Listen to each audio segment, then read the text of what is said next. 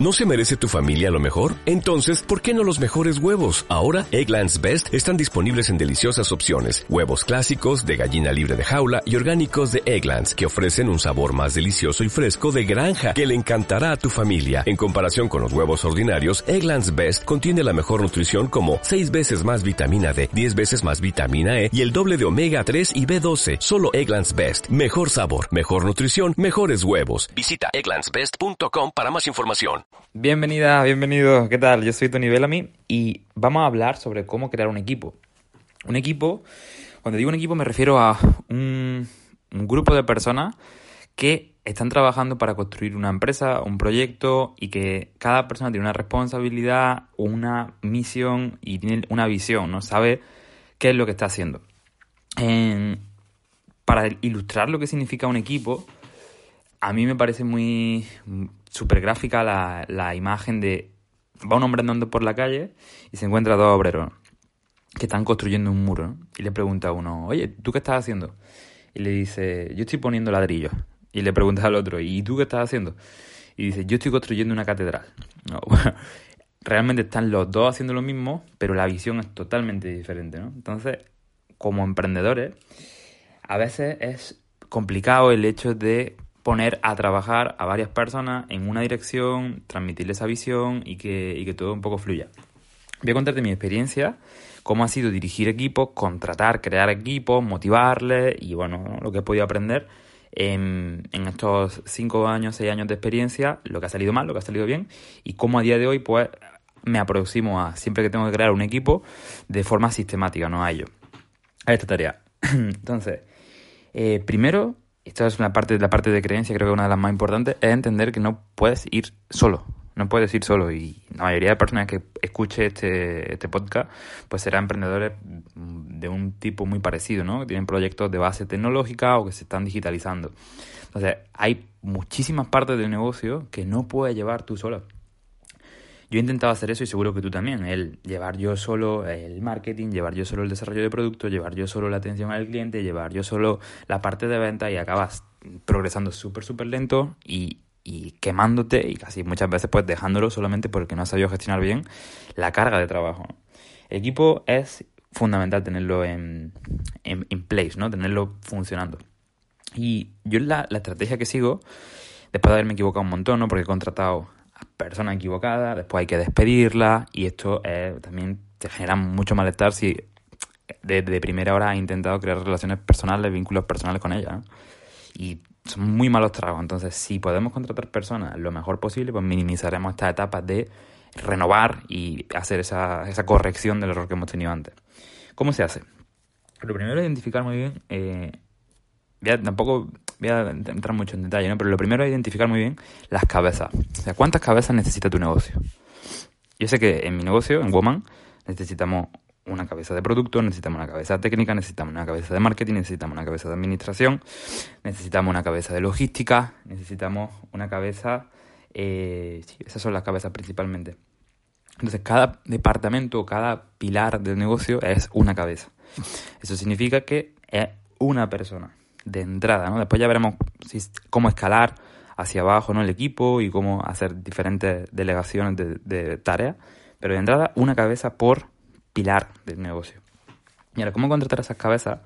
Y da igual si tiene dinero, si no tiene dinero, si está empezando, si no, porque siempre hay algo que dar, ¿no? Esto me recuerdo mi amigo, mi amigo Isaac, que eh, me hablaba de esto, y creo que es súper importante entender que si no tienes dinero para dar o no tienes dinero para pagarle el sueldo que una persona merece, pregúntate qué tienes y qué esa persona desea. Porque muchas veces puedes pagar un fijo más bajo a un perfil muy cualificado si a cambio le puedes dar lo que tú tienes, que lo que tienes que es equity. O sea, lo que tienes es participaciones de tu empresa, participaciones en los beneficios, participaciones de, de algo que tú tienes, que es que eso, el proyecto. Entonces, eh, partimos de esa base, ¿no? ¿Cómo elegir a la persona correcta? Y aquí viene la principal clave, ¿no? Porque esto parece muy sencillo, parece muy de libro, pero es la puta verdad. Si lo sigues, mm, no te equivocas.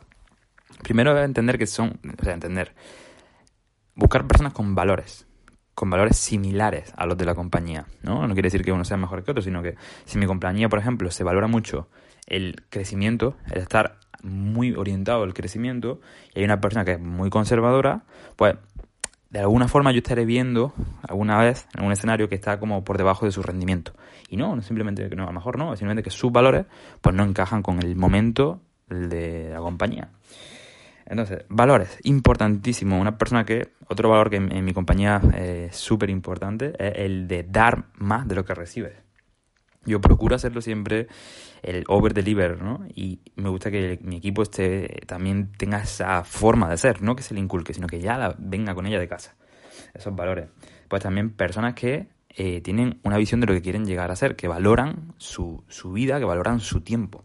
Para mí eso es súper importante porque significará que lo que están haciendo conmigo es lo mejor de todo lo que pueden hacer y que cada día cuando se levantan ya han valorado el coste de oportunidad y deciden cada día seguir trabajando en la compañía. Entonces, los valores, que sean personas que tengan tus mismos valores. Cuando yo no he contratado a personas con mis mismos valores, las he tenido que despedir. Y es una putada. De los despidos para mí son lo más feo de, de tener una empresa y se pueden poner muy feos, ¿no? Pues que despidos son pacíficos y, pues, y, despidos que no son pacíficos. Y un despido no pacífico, te digo, me acuerdo concretamente, final del año 2019, tuve que hacer reestructuración de equipo, despedir a cuatro personas, ha sido la peor etapa de mi vida, con diferencia.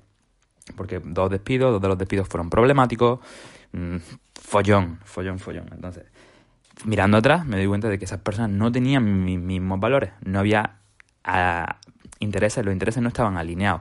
Y no había, por ejemplo, propósito de servir, había mucho más propósito de lucrarse, o sea, de recibir que de dar. Entonces, fíjate, ¿no? Los valores, importantes.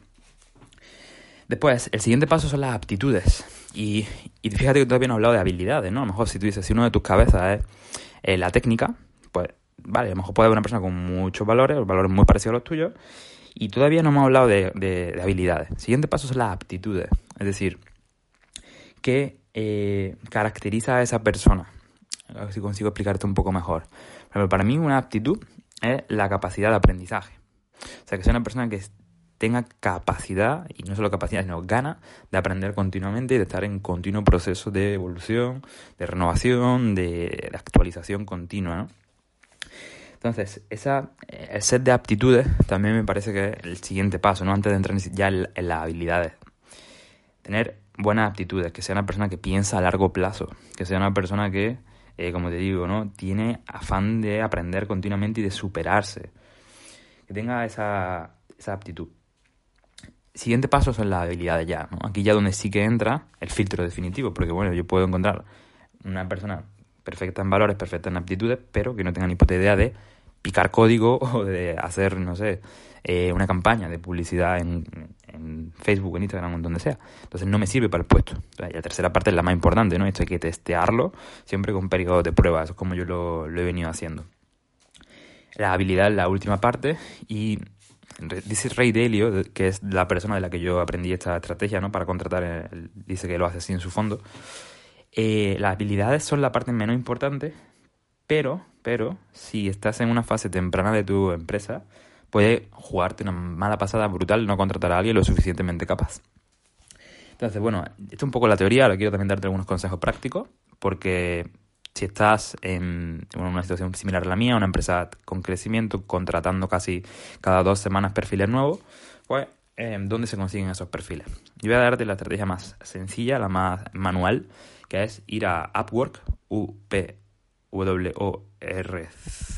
¿no? R-K, Upwork, que eh, es una plataforma de, freelance, de agencia, donde tú puedes encontrar personas de todo el mundo con precios muy buenos, un mercado laboral, un marketplace del mercado laboral que es súper, súper útil. O Fiverr también, F-I-V-E-R-R creo que es. son dos plataformas súper chulas. Estaba antes también InfoJob Freelance, que funcionaba muy bien, creo que eso ha, ha muerto. Pero, vaya, esas plataformas son los lugares principales donde puedes encontrar gente súper buena y testear, testear su periodo de prueba por un empezar trabajando con ellos a media jornada, después de un sueldo pues eso, ¿no? Bastante asequible porque es periodo de prueba para que ambas partes pues podáis ver si compagináis, si no, minimizar el riesgo por ambas partes y, y después pues bueno, ¿no? A partir de ahí ya sí puedes seguir trabajando jornada completa y funcionar, ¿no? Este es un mundo, ¿no? Tampoco, conforme voy hablando me doy cuenta de la cantidad de cosas tan grandes que hay que tener en cuenta de legislación laboral, contrato, etcétera, pero tampoco la idea grabar un podcast súper largo y súper extenso porque tampoco soy ningún experto en ello. Y lo que sí quería contarte es una la importancia de tener claro de primera hora que no puedes ir sin equipo y apalancarte en eso, ¿no? En la experiencia de personas que la experiencia y la capacidad de trabajo de personas que tienen tus mismos valores, que tienen aptitudes principales, pensar a largo plazo y capacidad de aprendizaje y interés por renovarse, y después que tienen habilidades que van a poner a tu servicio. Sin más, yo con esto me despido. Me estaría genial que me contases qué te parece este, este podcast, si ya tienes equipo, si no lo tienes, qué herramienta usas para gestionar tu equipo, eh, cuál es tu estrategia para dirigirlo. Y si te interesa, bueno, este es un tema que a mí me encanta. Y estaré encantado de, compartir más cosas, más flujos de trabajo, cómo hacer eh, la dirección, porque me parece crucial para el éxito de cualquier proyecto. Sin más, me despido, suscríbete a este podcast y nos vemos en la siguiente. Chao, chao.